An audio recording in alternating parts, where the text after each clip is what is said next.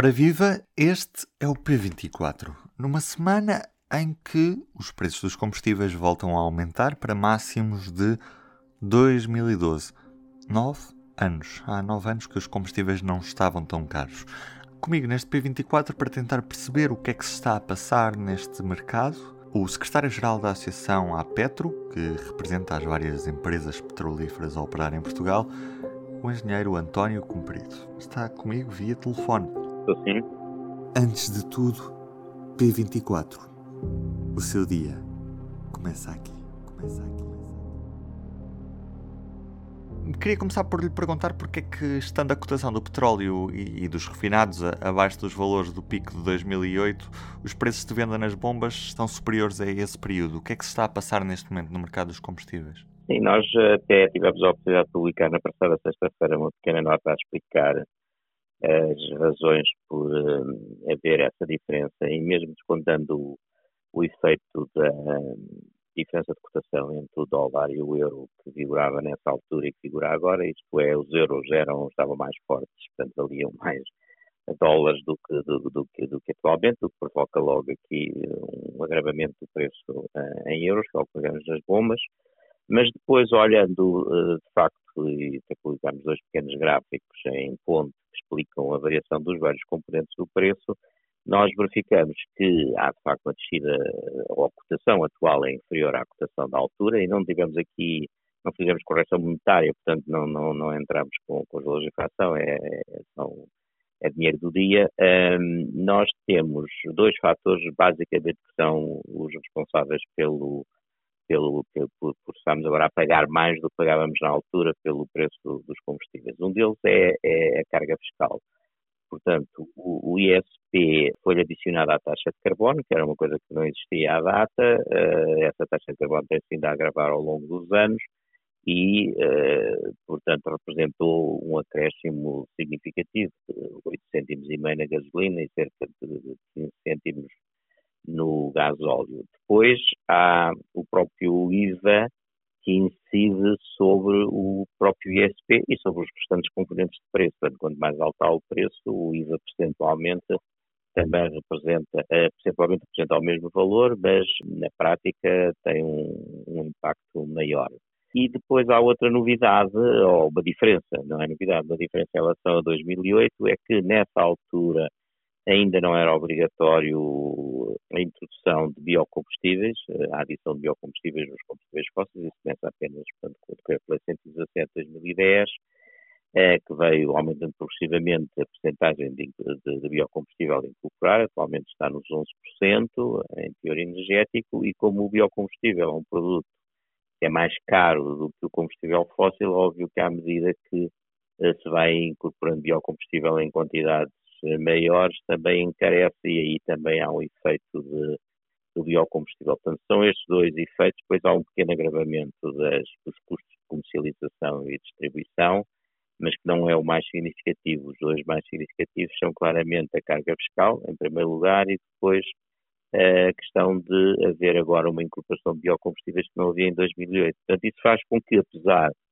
MEI, que isto está em, em, euros por litro, até a nossa nota para facilitar a compreensão do público, apesar de a gasolina estar 11,4 cêntimos mais barata uh, à saída da refinaria e o gasóleo 26,5 cêntimos mais barato à saída da refinaria, depois estes efeitos acumulados que eu estive a referir acabam por atirar o preço para valores superiores. Já agora, para que fique claro, não há uma variação das margens de lucro das próprias petrolíferas nestes últimos anos, ou seja, a, a margem das petrolíferas continua mais ou menos estável, ou isso também é um fator que está a agravar o preço? Pois, esse, vamos lá ver, eu não lhe consigo oferecer, porque não, nós fazemos estas análises com base nos dados que são públicos, e as margens de lucro é algo que não é divulgado, não há estatísticas oficiais. Ela está incorporada no, no, no elemento que nós aqui uh, representamos, que é o que chamamos custos de armazenagem, distribuição e comercialização. Isto é, é a diferença entre o preço à saída do armazém onde o produto está armazenado e depois uh, uh, o, preço, o preço na bomba. O que é que isso inclui? Inclui todos os custos de transporte, distribuição, exploração dos postos, etc. O que eu verifico aqui é que no gasóleo há um agravamento de 2,1 cêntimos. Aqui estará, nestes 2,1 cêntimos, pode ser um agravamento, creio eu, resultado basicamente passaram 13 anos e, portanto, há custos que se agravaram. Aliás, é curioso dizer que o próprio preço dos combustíveis se agrava com o, com o seu preço. Porquê? Por causa do transporte. O transporte normalmente está indexado ao preço do, do, do gás óleo, neste caso, e quando maior for o preço do gás óleo, também mais custa a transportá-lo, digamos assim. Portanto, esse é um aspecto. Uh, e depois uh, há aqui outro aspecto que é muito importante, por isso é que o efeito é maior na gasolina, é que de 2008 até 2021 houve uma retração enorme no consumo de gasolina. Quer dizer, a gasolina que se vende hoje é muito menos, mesmo, mesmo descontando o efeito da pandemia. Já era assim em 2019. Portanto, a gasolina quebrou bastante as vendas relativamente ao que era em 2008 e, portanto, como a logística e, e, e a rede de postos, etc., são equivalentes, significa que os custos unitários dessa distribuição são maiores. Agora, se me pergunta expressamente, até a margem uh, lucro, que é lucro mesmo lucro das, das, das, companhias e dos retalhistas, que é preciso aqui falar nos juristas dos retalhistas, eu não, não, tenho esse valor de composto, mas de qualquer maneira o incremento, como lhe disse, no gás óleo estamos a falar em 2 cêntimos, 1 e na gasolina 5,9 o que deve ser a leitura que nós fazemos, não temos dados uh, concretos sobre isso, é que é basicamente aumento dos custos de armazenagem e distribuição e não propriamente aumento do, da margem de lucro das, das, das, companhias. Já agora, o que é que se passa nos últimos meses para o preço do barril de, de Brent nos mercados internacionais? De estar a, a aumentar, o que é que se passa no contexto internacional para termos um aumento da matéria-prima? Portanto, aí estamos agora a falar já no curto prazo, né, no espaço aí de um ano, e, e, é uma análise já, já diferente. Aqui já não podemos falar muito no aumento da, da fiscalidade, já houve apenas um pequeno ajustamento no, no, no, em janeiro deste ano da taxa de carbono. Mas o, nos mercados internacionais, a pergunta que faz que aos mercados internacionais, portanto, consequentemente não tem ainda em conta esta questão dos impostos, há, há basicamente uma, uma recuperação de valores. Eh, repare que 2019 houve quebras muito significativas, até houve aquele célebre dia que foi muito enfim, falado nos órgãos de informação de que o petróleo chegou a ser vendido a preço negativo nos Estados Unidos. Isso nunca aconteceu na, na Europa, mas aconteceu pontualmente nos Estados Unidos, porque havia excesso de oferta e não havia maneira de escoar o produto. Mas mesmo assim, aqui na Europa, o próprio preço de referência ele caiu quase para 20 dólares por barril, o que é de facto muito pequeno, neste momento está cerca de 75, e antes da pandemia também andava por valores dessa ordem de grandeza. Portanto, estamos neste momento a assistir uma correção. Essa correção, uh, de, depois de uma descida haver uma subida, corresponde basicamente a dois fatores. Por um lado, os produtores ajustaram com cortes que acordaram entre si. A gente sabe que o OPEP funciona assim, eh, é, uma, é um cartel, quer dizer, quer que é num dos países produtores, que define regras entre eles, define cotas de produção e, e por isso um, ehm, esses, uh, esses países produtores de petróleo decidiram cortar na, na sua produção para fazer face à quebra da procura Ainda não foram repostas os níveis de produção anteriores a, a esses cortes. Tem havido agora negociações, houve a semana passada, não foram conclusivas, acho que vão continuar esta semana para eventualmente se reduzirem esses cortes, o que levará, portanto, a um aumento da oferta. E há uma expectativa do lado da procura de um, de um, de um contínuo crescimento, porque, uh, felizmente, enfim, acho que são boas notícias para todos nós, a economia mundial está a recuperar, Uh, o crescimento económico está a acelerar e atrás do crescimento económico vem efetivamente o transporte de mercadorias e, consequentemente, o consumo de energia em geral e, e, e de combustíveis em, em, em, particular, o que faz, portanto, uh, aumentar do lado da procura a pressão sobre os preços. Portanto, os dois efeitos de, por um lado, uma gestão que desta vez foi, do ponto de vista deles, produtores, não de nós consumidores, eficiente uh, em termos de oferta e, por outro lado, um crescendo da procura, e estamos sempre a falar em questões que são globais a nível mundial, não estamos a falar agora no caso concreto português, bem que Portugal também já está a haver uma recuperação relativamente ao período do ano passado, ainda não ao nível da pré-pandemia, uh, está a provocar esta, esta pressão nos preços, que no fundo significa uma correção, agora em alta, de uma baixa muito significativa que aconteceu em 2020. Agora, nós, eh, e a opinião pública em geral, e todos nós consumidores, eh, somos muito mais sensíveis quando os preços se agravam do que quando os preços se desagravam. Claro, obviamente. Mas se olharmos, se olharmos para a evolução dos preços de venda ao público em relação às cotações, há de facto assim um V, não é? Uma descida muito significativa o ano passado, e depois, a partir de fim de outubro, novembro, começámos a assistir a uma subida que se tem prolongado assim com umas pequenas oscilações até à data. Uhum. Nestes últimos dias tivemos conhecimento de uma proposta do Partido Comunista Português que propõe preços máximos nos combustíveis e também nas botelhas de gás até ao final de 2022.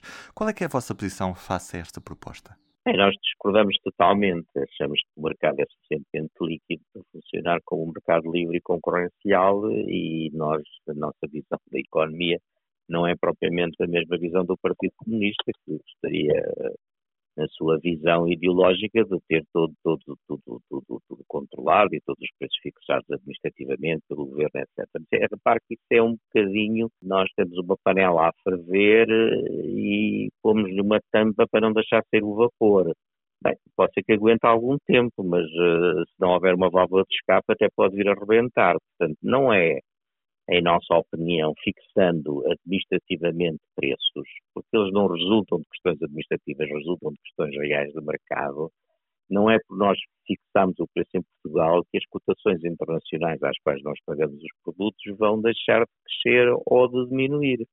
Portanto, isso é indiferente. Portanto, o, também, como não se mexe na, na, na, na carga fiscal, uh, a não ser que eu não, não conheço em detalhe a proposta do Partido Comunista, se for, de, por exemplo, enfim, como já uma vez aconteceu aqui em Portugal, nós não concordamos muito com essa variabilidade, de fazer variar o ISP no sentido de compensar eh, o aumento da, da, das cotações e o público pagar o mesmo, aí pronto, é uma variável que é controlável apenas por nós portugueses, depende apenas das questões da gestão do Orçamento de Estado. Agora, se for artificialmente por um teto nos preços, não deixando que o produto seja comercializada a um valor superior a esse, quando uh, na realidade não temos controle sobre o custo das matérias-primas, é estarmos a pôr aqui uma tampa na economia. Nós consideramos que, que, a regulação de preços só deve acontecer em situações excepcionais, em situações de crise.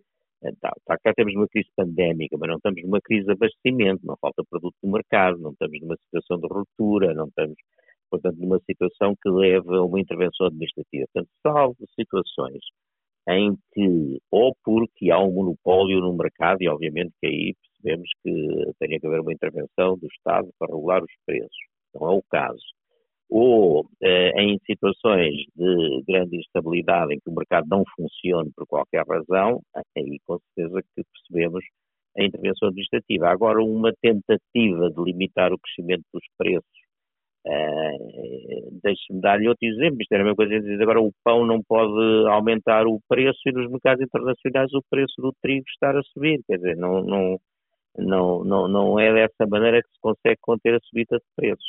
Portanto, em princípio, uh, sem conhecer em detalhe uh, a proposta de lei, só conhecendo é que nós podemos pronunciar-nos em nós somos é, é, por princípio, contra a intervenção administrativa na área dos preços em mercados que são concorrenciais, há muitos anos que funcionam e que está provado que funcionam. E, e por isso não nos parece que seja essa via administrativa. Mas, obviamente, sem saber qual é o mecanismo que está por trás da proposta, eu não posso ir mais além nos meus comentários. Posso dizer que, por princípio, não concordamos, mas pode ser que até que o mecanismo que esteja previsto, ou, por exemplo, uma variabilidade dos impostos, etc., seja qualquer coisa que uh, possa prejudicar menos o funcionamento do mercado, protegendo os consumidores. Mas uh, não sei, não sei qual é o teor da proposta. António, deixe-me agradecer-lhe, foi um prazer ter falado consigo. Obrigado, obrigado. Bem, e assim ficámos a perceber o que é que se passa ao certo neste mercado dos combustíveis. Do P24 é tudo por hoje. Já agora relembro-lhe que está em vigor a promoção na assinatura do público.